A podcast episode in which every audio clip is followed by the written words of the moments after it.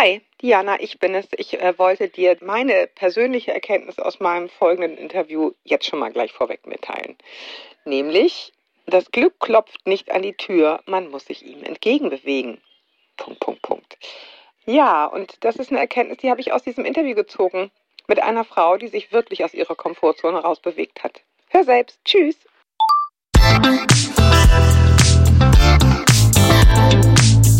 Willkommen zu einer neuen Folge von Meno an mich. Denn dieser Podcast ist für euch, liebe gereifte und interessierte Frauen dieses Landes. Jede Woche sprechen wir mit spannenden Frauen und empowern euch mit Wissen und Inspiration. Wir, das sind Diana Helfrich und Julia Schmidt-Jorzig aus der Brigitte Woman Redaktion. Heute spricht Julia mit Sabine Puschmann freischaffende Künstlerin. Erst hat sie drei Kinder in Bremen großgezogen, dann hat sie mit Mitte 50 alles stehen und liegen lassen und nochmal komplett neu angefangen. Auf dem Land in Mecklenburg. In unserem Gespräch erzählt sie von ihrem Leben in Gummistiefeln, seinen Anfängen, seinen Rückschlägen und unerwarteten Wendungen. Hallo Frau Puschmann, willkommen. Ja, herzlich willkommen. Ich freue mich. ich freue mich auch. Wir haben uns schon ganz kurz über diesen Call gesehen und ich habe im Hintergrund gesehen, wie schön Sie da wohnen. Da hatte ich gleich das Gefühl, Mist, hätte ich mal hinfahren sollen.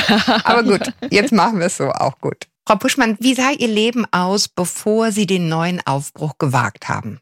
Na, ich hatte ganz andere Aufgaben. Also das war ein ganz anderes Leben, was natürlich noch voll gefüllt war mit den Aufgaben, die man bewältigen muss, wenn man Kinder hat.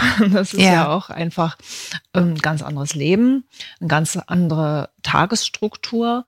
Und ich habe natürlich auch meine Verdienstquellen, die mir jetzt das Leben auch ermöglichen, die habe ich natürlich auch geändert. Und das ist natürlich schon ein totaler Bruch gewesen. Wollte das kann man sagen. ja, das ist schon einfach so gewesen. Mhm. Ja. Sie haben drei Kinder, als es sozusagen anfing, in Ihnen zu arbeiten, dass das ja wohl nicht alles gewesen sein kann, so nach dem Motto. Wie, wie alt waren die Kinder da? Wie alt waren Sie da? Moment, da muss ich mal erst überlegen. Die sind nämlich alle drei ziemlich weit auseinander. Das heißt, ja. alle sieben Jahre.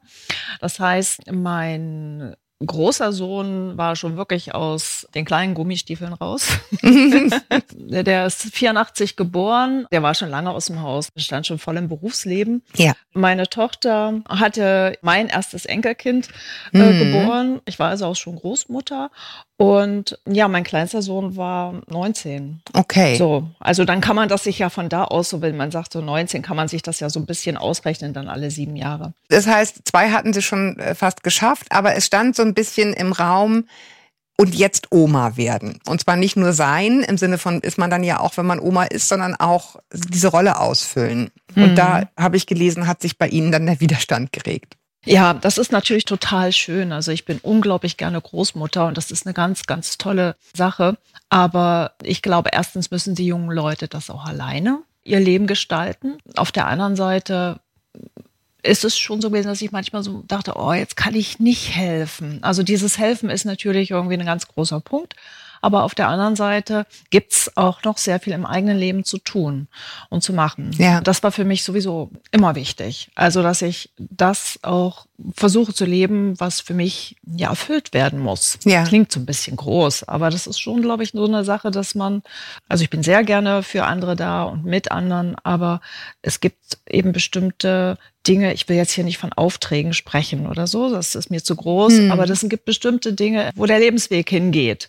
Das ist ja bei jedem anders. Und das finde ich irgendwie ganz wichtig, dass man das erkennt und sieht und dem auch folgt, dem roten Faden im Leben. Ja, das ist interessant, weil ich habe jetzt gerade parallel mich vorbereitet auf ein Gespräch mit der Ulrike Dresner, der Autorin, und die schrieb eben, dass sie deswegen älter werden auch als Privileg empfindet, weil oh ja. man eben diese ganzen offenen Enden dann nochmal weiterspinnen kann. Das ist ja das, wenn jemand jung stirbt und sagt man, ach Mensch, der hat sein Leben gar nicht erfüllt oder die. Und das klingt jetzt für mich bei Ihnen so durch, dass es einfach Dinge gab, von denen Sie wussten, die die möchte ich noch tun oder die muss ich noch tun auf eine gewisse Weise. Ne? Da, ist, da ist noch ein Call, würde man sowas heute neudeutsch nennen. Ja. genau, da ruft mich noch was. Doch, mhm. auf jeden Fall. Mhm. Und ganz ehrlich gesagt, ich glaube, es entlastet die Kinder. ja. Also, dass die Mutter was zu tun hat und ihren Weg geht. Ich glaube, das ist auch ein ganz, ganz wichtiger Punkt. Also für mich und meine Kinder jedenfalls. Das spüre ich auch immer wieder. Das glaube ich mit Sicherheit, so dieses für sich selbst sorgen, ne? Und nicht jetzt müssen wir sozusagen immer sonntags zu Oma, weil sonst genau. geht die genau. ein vor Langeweile, sondern die hat auch noch ein eigenes Leben. Das ist immer natürlich ambivalent, ne? Also ich erinnere mich auch in die Phasen, als wir kleine Kinder hatten, da dachte man so, oh, jetzt könnten die aber auch mal einfach hier sein und mitmachen. Ja. Und gleichzeitig, äh, wenn sie es dann gemacht haben, war man irgendwie auch genervt, weil es dann irgendwie alles anders war, als man es wollte und so. Also es hat schon seine Vor- und Nachteile, wenn man seine eigenen Leben jeweils hat. Wie konkret waren die Gedanken, äh, was dann noch zu holen oder zu erledigen ist in ihrem Leben? Also ich habe zwei Standbeine eigentlich. Das ist meine eigene Kunst und dann mhm. ist das das Unterrichten. Also ich unterrichte unglaublich gern. Ich habe nach meinem Studium relativ zeitig angefangen, parallel als Dozentin zu arbeiten, hatte Lehraufträge und das hat mir unglaublich viel Spaß gemacht. Das ist also nicht nur die Malerei, sondern es ist eben auch einfach dieses Unterrichten. Und ja. das hat sich auf ganz verschiedenen Ebenen gespiegelt. Also einerseits an Hochschulen dann an freien Akademien. Und ich habe dann auch noch mal ein Referendariat angefangen mit 45, weil ich, mhm. na, ich musste kreditfähig sein. Also das ist eben auch ein ganz großer Punkt, ähm, Dingen nachzugehen oder das Leben so zu gestalten, dass vielleicht auch Dinge dann wiederum möglich werden. Also das hm. wusste ich mhm. ganz genau, dass es nur möglich ist, mein Leben so zu gestalten, wie ich es gestalten möchte, wenn ich auch bestimmte na, Hindernisse eigentlich eingehe, wo ich weiß, das ist eine ganz, es ist ein Berg. Ich muss über diesen Berg drüber hinwegkommen. Ja. Und dann eröffnen sich wiederum Sachen. Und das ist für mich auch immer ganz wichtig gewesen. Und dann habe ich mit 45 halt nochmal ein Referendariat gemacht, habe in der Schule gearbeitet und konnte eigentlich dadurch das machen, was ich eben heute mache. Also es hat, es ist alles schlüssig. Manchmal denke ich so, oh Mann, das ist aber schon ein ganz schön harter Weg gewesen. Aber äh, letztendlich ist es ein schlüssiger roter Faden. Ja, ich finde es ganz spannend, was Sie sagen, weil ich glaube, das ist so ein Gefühl, was man mit Mitte 50 oder 50 auch haben kann. Oh, jetzt noch mal was lernen, so jetzt noch mal echt äh, Schulbank drücken und so habe ich doch jetzt eigentlich schon mit Anfang 20 erledigt, Haken dran. Aber Sie sagen, wenn ich Sie jetzt richtig verstanden habe, naja, man muss sich dann schon bewegen. Wenn wirklich was Neues her soll, braucht man eben auch neue Grundlagen, ne? Naja, klar. Also man braucht Mut, um einfach wirklich auch aus dem, wo man so lang läuft, ein Stückchen daneben zu treten und zu sagen, das, das mache ich jetzt und das, das will ich jetzt. Und das ist natürlich alles mit viel Willem verbunden. Ne? Also, dass ja. man dann so diese Wege beschreitet und mit Mitte 40 dann nochmal so ein Referendariat zu machen, ist kein Zuckerschlecken. Nee. Also, glaube ich, ohnehin kein Zuckerschlecken. aber ich glaube, so dieses dann nochmal so äh, kleiner Mann, kleine Frau sein und da Referendariat machen in dieser Rolle alleine. Ne? Oh, das ist, glaube ich, es war furchtbar. Ja, das ist nicht ohne. Aber es ist einfach so ge geworden und es war wirklich, es hat mir eben das ermöglicht, wo ich heute stehe und das ist einfach ganz wichtig gewesen. Das heißt, nur einmal zum Verständnis, Sie ja. haben Kunst studiert und dann ja. sozusagen auf Lehramt gemünzt, wenn ich das jetzt richtig verstehe? Ja, ich habe Malerei studiert und habe, mhm. also man kann ja hier in Deutschland nicht einfach dann so Kunst unterrichten. Also durch Quereinstieg ist das teilweise heute möglich, aber das war damals eben noch nicht so möglich und mhm. habe dann eben wirklich nochmal ein Referendariat gemacht im Fach Kunst und habe an Gymnasien unterrichtet und hatte meine Leistungskurse und das hat unglaublich viel Spaß gemacht. Also ich bin einfach wahnsinnig gerne mit jungen Leuten zusammen und ja, ich unterrichte gern. Das ist ja. einfach, also dieses Potenziale heben, das klingt auch wiederum so groß, aber einfach zu gucken, was braucht mhm. dieser Mensch, um einfach so seinen Weg zu gehen. Und das finde ich mhm. einfach unglaublich schön. Und das lebe ich jetzt hier. Ja, genau. Dazu kommen wir gleich. Ruhig. genau. Sie haben gesagt, das hatte was mit der Kreditwürdigkeit auch zu tun. Das heißt, Sie haben dann in Anführungsstrichen was Vernünftiges gelernt, damit die Bank sagt, na okay. Na klar, so ist das ja auch hier. Mhm. Also man kriegt ja nicht einfach mal so einen Kredit oder so. Also wenn man nichts was vorweisen kann. Ja. Und das war eben ganz wichtig, genau. Wir haben jetzt immer gesprochen, das, wenn man das will, wenn man was will. Was war es denn, was Sie wollten? Was war denn die Wunschvision? Die Sie zu diesem Zeitpunkt hatten? Naja, das ist ja ein bisschen parallel gelaufen. Also die Entdeckung in Mecklenburg, die mhm. lief ja dazu ein bisschen parallel. Also ja. erstmal war es eben mein Leben dort in Bremen mit den Kindern, Trennung und, und, und, in ein sicheres Fahrwasser zu bringen. Eben dadurch, mhm. dass ich da wohnen bleiben kann, wo ich eben wohnte. Und dann eben parallel kam dann eben einfach, also es schlummerte schon etwas in mir, das sagte, also Bremen ist es einfach nicht mehr. Mhm, also mhm. Bremen ist vorbei. Ob das kulturell war oder eben einfach auch beziehungstechnisch oder so, also oder, oder von der Stadt her gesehen, also die ja. Stadt, die also sehr vieles bietet, das ist es nicht mehr. Und was war, das wusste ich zu dem Zeitpunkt überhaupt nicht. Also das war sehr offen und ich glaube, wenn man eben dann so offen durchs Leben geht, mhm. passieren dann irgendwelche Dinge. Also man weiß ja schon, irgendwas ist nicht mehr und da muss irgendwas Neues kommen. Und Dann kommt das auch. Ja, okay. Aber jetzt kommen wir dahin, wo Sie gerade hin wollten. Genau. Es ist gekommen, aber Sie haben es irgendwie auch gesucht, wenn auch nicht direkt. Ne? Also wie kam es dazu, dass Sie diesen Ort in Mecklenburg gefunden haben, an dem Sie jetzt sind? Ja, das ist eine, eine wahnsinnige Geschichte. Ich habe von einem Freund ein Buch geschenkt bekommen das handelt in Mecklenburg und zeichnet die Geschichte zwischen, also nach dem Krieg und der Wende auf. Mhm. Und ich bin ja in der DDR geboren und dort aufgewachsen, mhm. dort sozialisiert, bin ausgereist später und dann eben in Bremen gelandet und dieser Mensch, der kommt auch aus der ehemaligen DDR und hat gesagt, du musst unbedingt dieses Buch lesen. Und dann habe ich dieses Buch gelesen und das ist mir eigentlich auch noch nie passiert, dass ich dann dachte, oh, ich muss da mal gucken, ob es das wirklich, diesen Ort, wo das handelt, ob es das wirklich gibt. Und so bin ich mhm. nach Mecklenburg gekommen. Mhm. Ich will jetzt gar nicht die Geschichte weiter vertiefen. Es ist so gewesen, dass ich mich identifiziert habe mit einer Person in dem Buch. Naja, und so bin ich eben mit meinem damaligen Partner dann nach Mecklenburg gefahren und wir sind hier ein bisschen rumgefahren und waren dann bei der Lesung des Buches von Regina Scheer. Wie heißt das Buch, muss ich jetzt einmal fragen? Machhandel. Machhandel, okay. Mhm kommt in die Shownotes. Mhm. Ja, das ist total schönes Buch, also sehr zu empfehlen. Also weil es wirklich eine total schöne Zeit auch abhandelt. Mhm. Und sie hat jedenfalls in Warnemünde gelesen und dort sind wir hingefahren. Das war alles relativ zufällig, ne? Also so mhm. dieses Wollen nach Mecklenburg zu fahren und auf der anderen Seite eben, dass sie da wirklich tatsächlich gelesen hat. Ja, und dann ging die Geschichte so weiter. Ich habe Regina Scher kennengelernt. Es war eine wunderschöne und wunderbare Begegnung. Sehr vertraut und irgendwie mhm. erschloss ich dann, naja, man muss da jetzt nicht unbedingt mehr dorthin fahren, wo dieses Schloss steht, weil es war klar, das gibt es und sie ist da, na, sie hat da eben ihre Geschichte auch. Und dann sind wir weiter durch Mecklenburg gefahren und sind durch wirklich einen riesengroßen Zufall hier vor diesem Haus gelandet, wo ich also jetzt hier wohne. Mhm. Und das fühlte sich an, als wenn ein Zeitschalter umgelegt ist. Also da, hier stand die Zeit still. Ja, das Gras stand ganz hoch, den See hat man mhm. nicht gesehen. Rechts und links standen eigentlich Häuser, die so aussahen, es würde da gar niemand wohnen und nichts. Und ich habe gedacht, oh Gott, Hilfe, das ist ja unglaublich, was ist das hier? Und es hat aber gar nicht weiter. Ich habe nur gesagt, ich muss mir diesen Ort merken. Und dann sind wir wieder ins Auto eingestiegen und durchs Dorf gefahren. Und dann kam eine Frau aus dem Haus raus. Das ist die Töpferin hier im Haus. Und dann habe ich gemerkt, ich war in diesem Ort schon mal zwei Jahre vorher zu Kunst offen, zu Pfingsten. Wenn so Ateliers öffnen, ja. Genau, mhm. genau. Und da war ich hier und daher kannte ich sie. Naja, und damit ich habe angehalten und haben ein bisschen gequatscht und und und und so. Und dann gibt es hier im Dorf noch einen Korbflechter und der war bei ihr und wir haben uns also wirklich wunderbar unterhalten. Und irgendwann fragte mein Partner Michael, mhm. ja, was ist eigentlich mit dem Haus da unten? Und dann wurden wir so ein bisschen skeptisch angeguckt und nochmal ein bisschen prüfend und hin und her, so Kopf nach rechts und links haltend angeschaut. Und dann mm. sagte der Korbflechter, na ja, also er hätte einen Schlüssel und wir könnten uns das mal angucken, weil das ist eventuell zum Verkauf.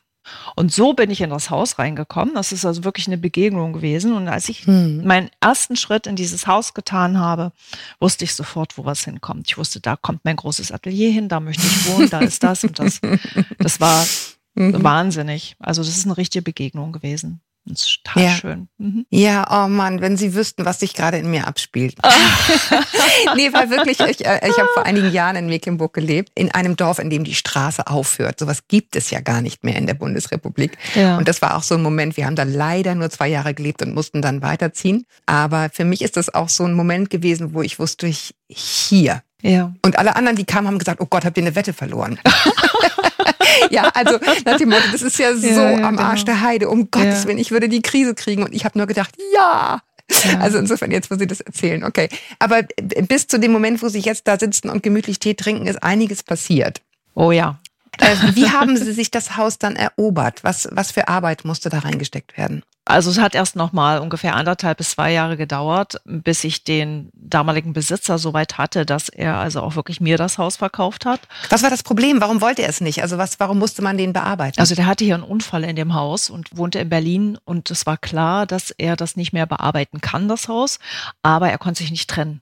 Oh also oh, ja. das ist wirklich auch ganz, ganz tragisch. Aber mm. da er auch so ein bisschen so ein Kunstprojekt vorhatte, man muss auch dazu sagen, das Dorf hier in Woserin, das ist das Dorf, wo das Sommerhaus von Christa Wolf steht. Also es ist so ein intellektuellen Dorf dann es ist Deutsch schon, so ein bisschen. Ja, mhm. es ist schon ein besonderes Dorf. Also hier, mhm. hier schwingt ganz viel. Und er hat eben auch so kulturell, also Christa Wolf hat hier zum Beispiel auch in dem Haus gelesen und so. Und er hat so ein bisschen versucht, kulturelle Veranstaltungen zu machen. Er hatte eine Ausstellung mit, mit Arbeiten von Günter Grass und so, mhm. also ja, hier gezeigt. Und also er wollte was, aber er war eben auch alleine.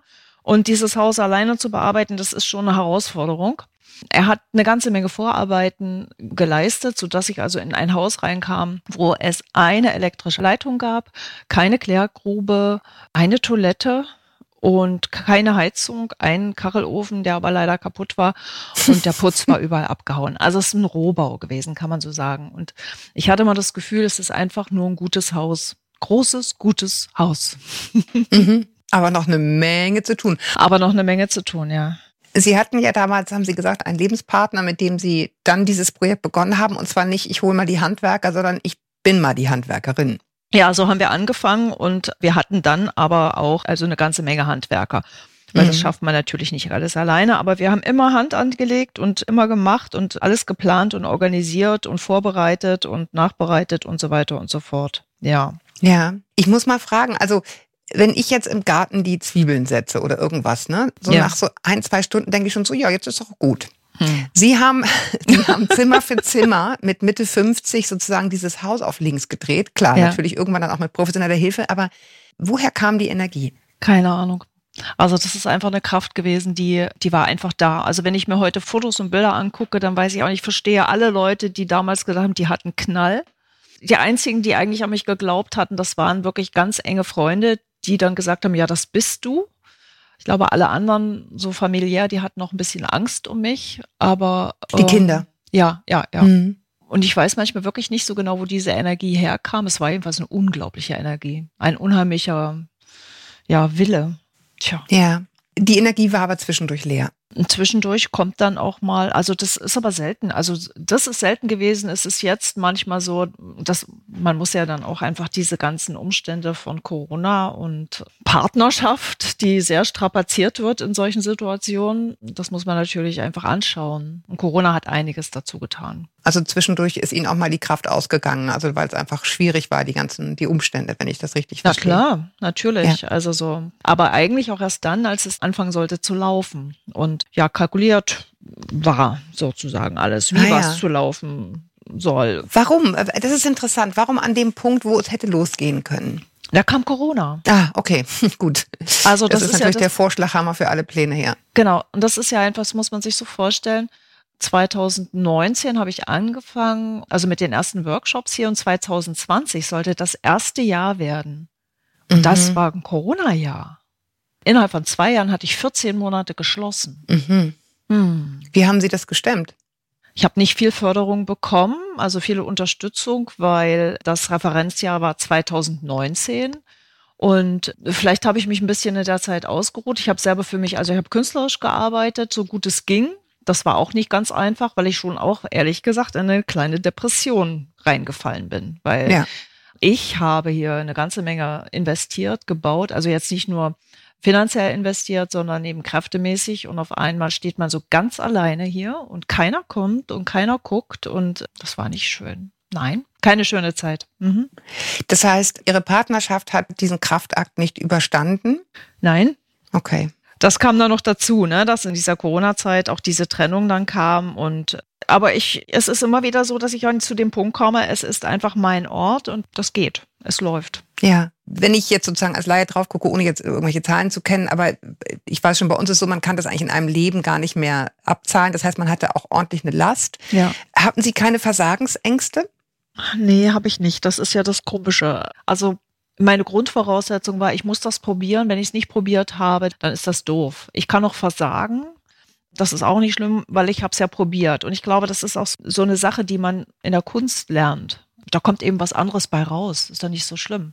Ja. Also es ist eigentlich ein ganz schöner, auch ein schönes Bild, wenn man sich das mal so überlegt. Man hat so eine Vorstellung, wenn wir irgendwas machen und es muss doch nie genau das werden, was man irgendwie da sich so vorgestellt hat, so verbissen vorgestellt hat vielleicht auch noch, sondern es gibt ja Variable und Möglichkeiten, dass es eben einfach dennoch was wird. Also dann wird es eben was anderes. Ist doch nicht schlimm. Ja, ich höre vor allen Dingen raus, dass sie sich viel weniger hätten verzeihen können, wenn sie es nicht probiert hätten, dass das eigentlich das, das viel größere Angst war. Genau. Und das ist das, was ich ja auch ganz viel hier erlebe. Man muss ja wirklich sagen, es kommen ja vor allem Frauen hierher in den Workshops, dass das eben einfach, ich muss es probieren. Also wenn ich es nicht probiere, dann habe ich ja gar nicht die Chance. Also wenn ich immer von vornherein Befürchtungen habe, dass ich es eben nicht tue, weil das oder dies oder das, dann, dann wird es ja auch nichts. Mhm. Glauben Sie das? Also Sie sagen, es sind viele Frauen, die zu Ihnen kommen. Diese Frauen, die kommen, sind die grob so dieses Alter, was Sie damals hatten? Sind die auf der Suche Ihrer Erfahrung nach auch, nach was anderem als dem, was Sie eventuell zu Hause vorfinden? Also ist schon, also immer wieder spürbar, dass wirklich dieses Alter zwischen naja, Anfang 50, Mitte 50 bis 65, dass da vieles hinterfragt wird, dass dann nochmal auf die Suche gegangen wird, also das sind ja jetzt nicht Menschen, die hierher kommen, die unbedingt jetzt Künstlerinnen werden wollen, um mhm. Gottes Willen, aber das ist ein kreativer Akt. Und diese Suche, was wollte ich eigentlich mal? Und dann kamen die Kinder und dann war dies und das und dann war die Beziehung zu Ende und dies und das und jenes. Ja, das ist schon einfach Thema. Mhm. Und großes Thema.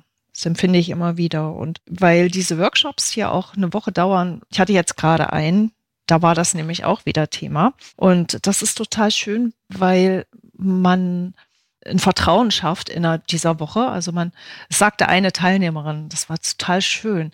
Es ist so merkwürdig. Man erzählt sich ja Sachen, die man sonst nicht mal teilweise mit Freunden teilt weil man so ein Vertrauen mhm. auf einer Ebene, also man hat eine Schnittmenge über die Kunst und dadurch hat man Vertrauen und merkt so, man offenbart sich ja auch in seinem eigenen Tun, wenn man da so was erarbeitet und äh, dann ist da eine Vertrauensebene da, die so vieles offenbart und das ist total schön. Das liebe ich. Ja, äh, Sie haben von der Einsamkeit in der Pandemie gesprochen. Das ist jetzt ja sozusagen so eine professionelle Nähe. Also will ich überhaupt nicht abwerten damit, aber das kenne ich mhm. auch total, ne? dass man an so anderen Orten in diesen geschützten Räumen dann auch aufmachen kann. Räume, ja. Genau. Aber für Sie jetzt als Privatperson, Sie hatten ja so ein total funktionierendes Netz in Bremen. Ja. Mit allem, was man so kennt, äh, weiß ich nicht. Genau. Bäcker um die Ecke. Also auch die kleinen Begegnungen, die einem ja manchmal so am Leben halten, finde ich. Ne? Wie haben Sie es gemacht, sich da ein neues Netz zu erobern? Sie haben gesagt, es gab nun ohnehin jemanden, der da getöpfert hat und jemand, der Korbflechter war. Also zwei Menschen, die ungefähr vielleicht Ihres Geistes Kind waren. Aber wie haben Sie ein neues Netz gewoben in der Zeit? Jetzt mal abgesehen von den Leuten, die aus professionellen Gründen in Anführungsstrichen zu Ihnen kommen. Wie ist es Ihnen dann, vielleicht auch parallel dazu oder auch grundsätzlich gelungen, dann nochmal so ein neues Netz aufzubauen, weil man ja nicht mehr hat, so diesen Klassiker, man trifft tausend Leute über die Kinder. Das ist dann ja schon mal ja, was ja, genau. Anderes. Oder über die Hunde. Ja, genau. Später dann die Hunde. Oder und, und dann kommt irgendwann der, die Gärtnerei. genau. Ja, also es gibt hier eigentlich in den Dörfern unglaublich viele interessante Menschen und da spinnt sich so ein Netzwerk. Das ist total spannend und interessant. Da gibt es dann zum Beispiel im übernächsten Ort ein Kino, also Land Kino mhm. in der nächsten Töpferei und da trifft man sich dann halt und dann äh, knüpft man da Kontakte. Und es ist super spannend, weil es sind super interessante Menschen, die hier leben. Ja, so, so entwickelt sich dann. Ne? Eine kennt die andere, da, da, da, und so geht das hin und her. Man fährt vielleicht ein bisschen länger, also ja. zwischen den einzelnen das Orten. Das ich auch, dass ich für Abendessen irgendwie nach Greifswald gefahren bin, eine Stunde entfernt von da, wo wir gewohnt so haben. So ungefähr, ne? Genau. Aber manchmal schön essen gehen oder so. Na, das gibt es eigentlich hier auch noch. Also es ist schon eine ziemliche Dichte an Menschen, die, ja, und durch die Kunst natürlich, also dadurch, dass ich eben auch eine ganze Menge Künstler hier kenne. Also man ist dann interessiert, man guckt, man mhm. unterhält sich, Lesekreise existieren. Wie gesagt, Kino, Lesekreise. Ja, und es sind manchmal, man lädt sich mhm. gegenseitig ein, sagt so, oh, ich zeige jetzt mal noch einen Film, habt ihr Lust und so. Also das ist schon toll. Ja, aber ich höre trotzdem raus, das Glück klopft nicht an die Tür. Nein, man muss sich bewegen. ja, Genau, ja. also das, das äh, für alle, die jetzt zuhören, denken so, hm, soll ich das auch machen? Man muss sich schon bewegen, ne? weil äh, das Kino kommt nicht zu ihnen, also, sondern sie müssen halt raus und da die Leute treffen. Aber das ist zum Beispiel auch, ja, was man möchte. Also es gibt ja auch Menschen, die sich wirklich dann so zurückziehen möchten oder hm. die Stille dann nur noch genießen. Also das ist das zum Beispiel, ich kann einfach hier so viel, was ich nie in der Stadt konnte. Das ist natürlich jetzt in meiner Lebensphase. Also hier leben ja auch Kinder am Dorf. Dann ist natürlich die Frage, wie kommen eigentlich die Kinder in die Schule? Es fährt ein Schulbus. Also das ist auch nicht das Problem. Ja, ja. Wir haben hier wie viele Einwohner? Wir haben 37 Einwohner und wir haben vier, fünf, sechs, sieben, acht, neun, zehn Kinder. Zehn Kinder hier im Dorf. Haben Sie noch zweistellige Telefonnummern? das hat ja jeder ein Handy. ja, okay. Ja, stimmt. Ach ja, da war ja was. Genau. Und wir haben Glasfaser. Das muss ja, man wow, auch sagen. Ja, wow. das ist allerdings ein Durchbruch. sonst, sonst ist es schwierig. Ich erinnere von Freunden, die auf dem Land gelebt haben, auch super romantisch, total schön, aber der Mann meiner Freundin musste dann immer mit dem Computer auf den Parkplatz von Rewe fahren und innen in die Luft halten, um seine Filme zu verschicken. Genau. Also das ah, ist, das ja. will man heute irgendwie nicht mehr. Welche Ressourcen haben Sie in diesen Zeiten bei sich entdeckt, von denen Sie vorher nicht wussten, dass Sie sie haben?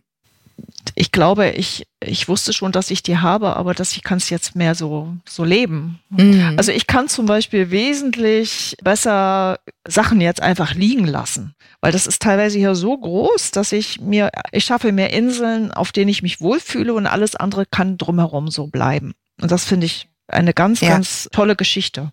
Also ich glaube, das habe ich früher nicht ja. so gekonnt. Da hatte ich dann auch mal ein schlechtes Gewissen oder dieser, das oder so. Das kann ich. Das ist echt super. Und dieses Grundstück und Haus ist so ein Fass ohne Boden. Wenn Sie da jedes Mal weitermachen würden, dann würden Sie praktisch nie sitzen. Um Gottes Willen, ja, nee, das ja, kann man nicht ja, machen. Genau. Mhm. Gibt es was, mal angenommen, Sie könnten mit Ihrem jüngeren Ich sprechen?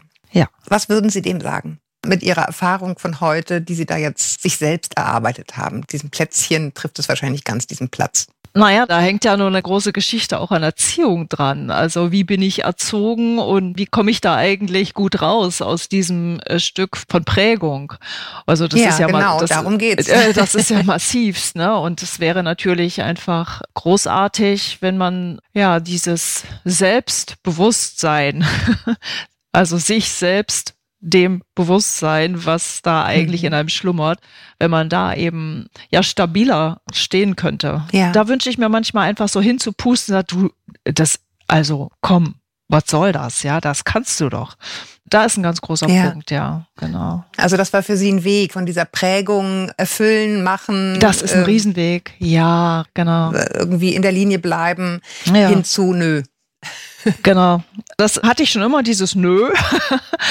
ich glaube, sonst hätte ich das auch nicht durchgestanden. Also ich ja, bin Sie ja haben einen Ausreiseantrag gestellt, genau, ne? Also ja, Sie sind ja, gegangen. Ich bin gegangen, ja. Und das ist natürlich auch väterliche Prägung und, und, und. Also ziemlich massiv und auch eine DDR-Sozialisierung, die ja, also manchmal nicht ganz so schön war, das muss man schon mhm. so sagen. Mhm. Okay, also ein langer Weg zu sich selbst, aber ja. jetzt, so klingt es, gut gelandet. Wie wird es weitergehen?